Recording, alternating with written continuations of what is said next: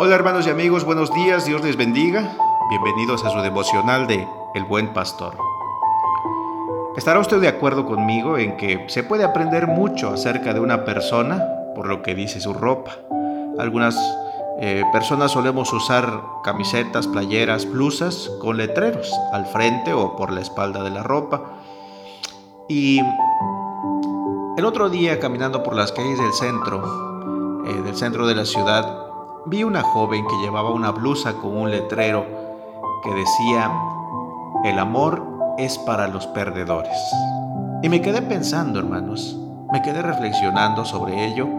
Es cierto, algunas veces solemos usar ropa que no sabemos el significado de la frase, ya sea porque esté escrito en otro idioma, generalmente a nosotros nos llega ropa con eh, frases en inglés, y si no sabemos inglés vamos a cometer el error de a veces vestirnos ropas que dicen cosas con las que realmente no estamos de acuerdo, que no sabemos qué significa. Pero en otras muchas ocasiones sabemos lo que significa o creemos saber lo que significa y usamos la ropa. No sé si se ha dado usted cuenta, este servidor usa playeras con, con letreros, pero son playeras alusivas al Evangelio, hermanos, que hablan de Dios, que nos ayudan a acrecentar nuestra fe o acercar a las personas que aún no creen, que no conocen a Jesús, acercarlos al Evangelio. Bueno, pues le comentaba el letrero de que tenía esta chica en su blusa, decía así, el amor es para los perdedores. No sé, hermanos, tal vez ella pensó que era un mensaje inteligente, o quizás pensó que era un mensaje provocativo, o quizás hasta creyó que era gracioso. O tal vez había había quedado ella herida por alguna relación, se había alejado de los demás en vez de arriesgarse a que la volvieran a herir, sea como sea. La camiseta de ella, el mensaje que tenía su camiseta, a mí me dejó pensando. Y apenas reflexionando sobre ese tema del amor, hermanos, pensaba, me acordaba precisamente de ello y me pregunto, ¿acaso el amor en verdad es para los perdedores? Bueno, antes de responder esta pregunta, el hecho es que cuando amamos, si usted ha amado, que yo creo que sí, todos hemos amado alguna vez, cuando amamos corremos riesgos. ¿A poco no? Cuando amamos nos transformamos, hermanos. De hecho, no sé si sabía usted, pero al enamoramiento se le consideró como una enfermedad mental en determinada época de, de la historia. Cuando una persona se enamora, dijeron, estaba enferma. Sí, porque hace uno cosas que generalmente uno no, hacer, no suele hacer, como decimos, en su sano juicio. Pero, ¿en verdad, hermanos? ¿En verdad el amor es para los perdedores? Miren, las personas fácilmente pueden herirnos cuando nos enamoramos, cuando amamos, hermanos, porque más que enamorarse es amor, el amor es distinto incluso del enamoramiento, déjeme aclararle esto, pero cuando nosotros amamos, las personas con mucha facilidad pueden herirnos, pueden decepcionarnos, incluso pueden abandonarnos, pueden dejarnos. Siendo así, hermanos, tenemos que llegar a una conclusión. El amor sí puede provocar derrotas en nuestra vida. Esto es, a causa del amor vamos a sufrir golpes duros, derrotas. Pero déjeme decirle algo de manera anticipada. Esa derrota es en este mundo. Esa derrota es temporal. Mire, el apóstol Pablo, el apóstol de los gentiles como se le conoce, es el que más se ocupa sobre este tema. Y ahí en la primera carta que escribe a los Corintios, en el capítulo 13, hermanos, capítulo por excelencia que habla sobre la preeminencia del amor, el apóstol Pablo dice, bueno, en el, capítulo 2, el apóstol Pablo viene hablando de los dones espirituales, que los que tienen don de lenguas, don de interpretaciones, don de sanidad, etcétera, etcétera, todos los dones que pueda haber. Pero el capítulo 12 termina así y dice el apóstol Pablo, pero fíjense que hay algo mejor todavía, un camino más excelente y les voy a decir cuál es. Y en el capítulo 13 dice, es el amor. Porque aunque yo tenga muchos dones, aunque hable muchas lenguas, lenguas humanas, lenguas angélicas, pero si no tengo amor, soy nada. en realidad dice voy a ser como, como un platillo, como un metal que suena y suena y solamente hace ruido, pero no sirve para nada sin amor. Y en ese capítulo 13 nos va diciendo, hermanos, el amor tiene muchas características. El amor es sufrido, el amor es bueno, el amor no tiene envidia, el amor no es jactancioso, el amor no se envanece, el amor no hace cosas indebidas, el amor no busca lo suyo, no se irrita, no se enoja, no guarda rencor, no se goza de la injusticia, se goza de la verdad.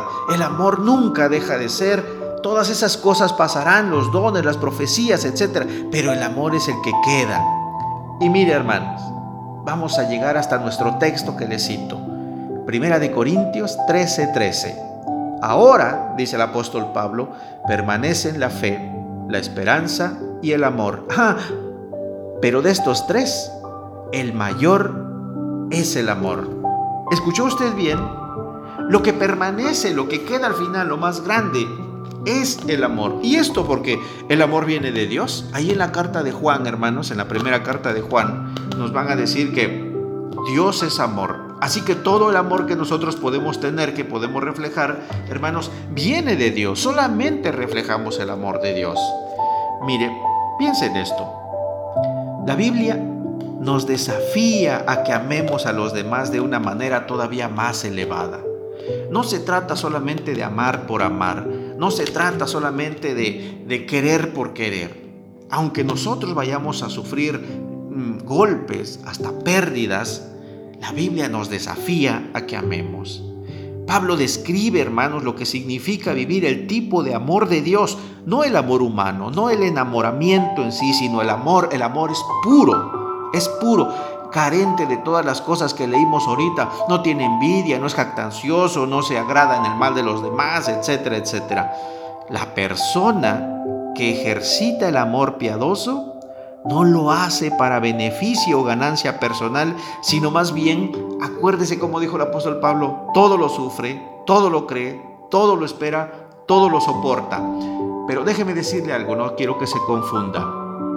Está diciendo que todo lo soporta junto también, hablando del amor en pareja.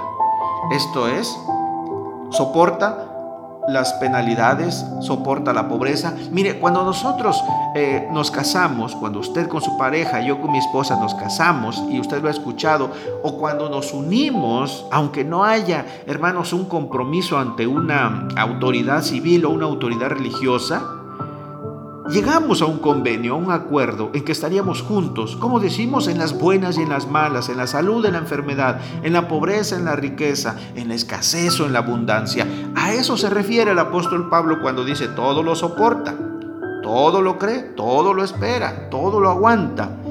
No está hablando propiamente de las infidelidades.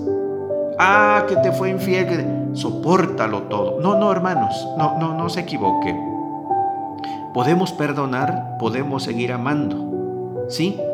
Pero en realidad es por amor, por amor. Pero, ¿por qué esto todo? ¿Por qué todo esto, hermanos? Porque el amor piadoso resiste más allá de las heridas de la vida y nos lleva sin cesar hacia el cuidado del Padre, el cual jamás, escuche bien, jamás disminuye. Así que tal vez, tal vez el amor si sea para los perdedores, pero habla de una pérdida terrenal, de una pérdida momentánea. Cuando sufrimos pérdidas es cuando más vamos a necesitar de Dios. Si usted no quiere salir herido, no debe amar. Pero este no es nuestro, nuestro propósito, hermanos. Nosotros fuimos hechos para amar. Así que tome el riesgo de amar. Ame ame. Incluso, hermanos, incluso, mire, voy a traer a colación esto. Dice nuestro texto, no es 1 eh, de Corintios 13, 13, sino, ah, perdón, se me escapó, por aquí está. El apóstol Pablo nos dice que el amor nunca, nunca deja de ser. ¿Qué significa esto? Es el, el versículo 8. El amor nunca deja de ser. Es lo único que permanece, mis hermanos. Mire, al final de nuestro texto, dice, pero el mayor de ellos es el amor. La fe, la esperanza y el amor. El mayor es el amor. ¿Cómo es una fe sin amor? Triste, carente de emotividad. Tengo fe pero no tengo amor. O ¿cómo es la esperanza sin amor? Gris. O sea, yo sé que va a pasar pero sin amor. No, hermanos. El amor es el motor que mueve el mundo. El amor es lo maravilloso que Dios nos ha dado. Amémonos unos a otros y tome usted la decisión de amar porque solamente los que aman verán a Dios. El que no ama no conoce a Dios. El que no ama no conocerá a Dios. Y piense usted en esto. Si usted, está siendo amado, amada, y no está respondiendo adecuadamente, piense esto. Vuélvase. Ayer le decía, vuélvase al primer amor. Pero, hermanos, nuestra manera de demostrar que amamos a Dios es amando a nuestro prójimo, con quien vivimos, con quien tenemos la cercanía, a quien sí podemos ver. No se convierta en un religioso, no se convierta en un teólogo nada más que habla de Dios. Ame de verdad a sus hermanos, a su esposo, a su esposa, a su pareja, a su hijo, a su hija, a su mamá, su papá, a su suegra, a su suegro, a su vecino. El amor de Dios, hermanos, nunca deja de ser. Así que, hermanos, este es el desafío de Dios para nosotros. Amemos, aunque nos llamen perdedores, aunque suframos derrotas, aunque suframos caída. Ame, porque es lo que permanece para siempre. El amor nunca, nunca deja de ser. Dios le bendiga, mi hermano, mi hermana. Vamos a, a orar. Señor, eterno Padre Celestial, gracias por tu palabra. En este mundo, Señor, en que las cosas están de cabeza, ciertamente parece que el amor es para los tontos y para los perdedores, pero no es así, Señor. Tu palabra nos enseña que es para tus hijos, los que te aman de verdad, los que están dispuestos a sufrir, los que están dispuestos a padecer, los que están dispuestos a reiniciar, los que están dispuestos a retomar las cosas, a olvidar el pasado, a superarlo, Ayúdanos, Señor, ayúdanos a amar de la manera que tú quieres, de manera desinteresada, a entregarnos a los otros, Señor, como tú te entregaste por toda esta generación, por toda esta gente, por todo este mundo. Muchísimas gracias, Padre. Gracias, Padre amante. Gracias en el nombre poderoso y santo de Jesús. Amén. Dios les bendiga, mis hermanos, Dios les guarde, tengan un maravilloso viernes y que el Señor derrame ricas y abundantes bendiciones en sus vidas. Amén.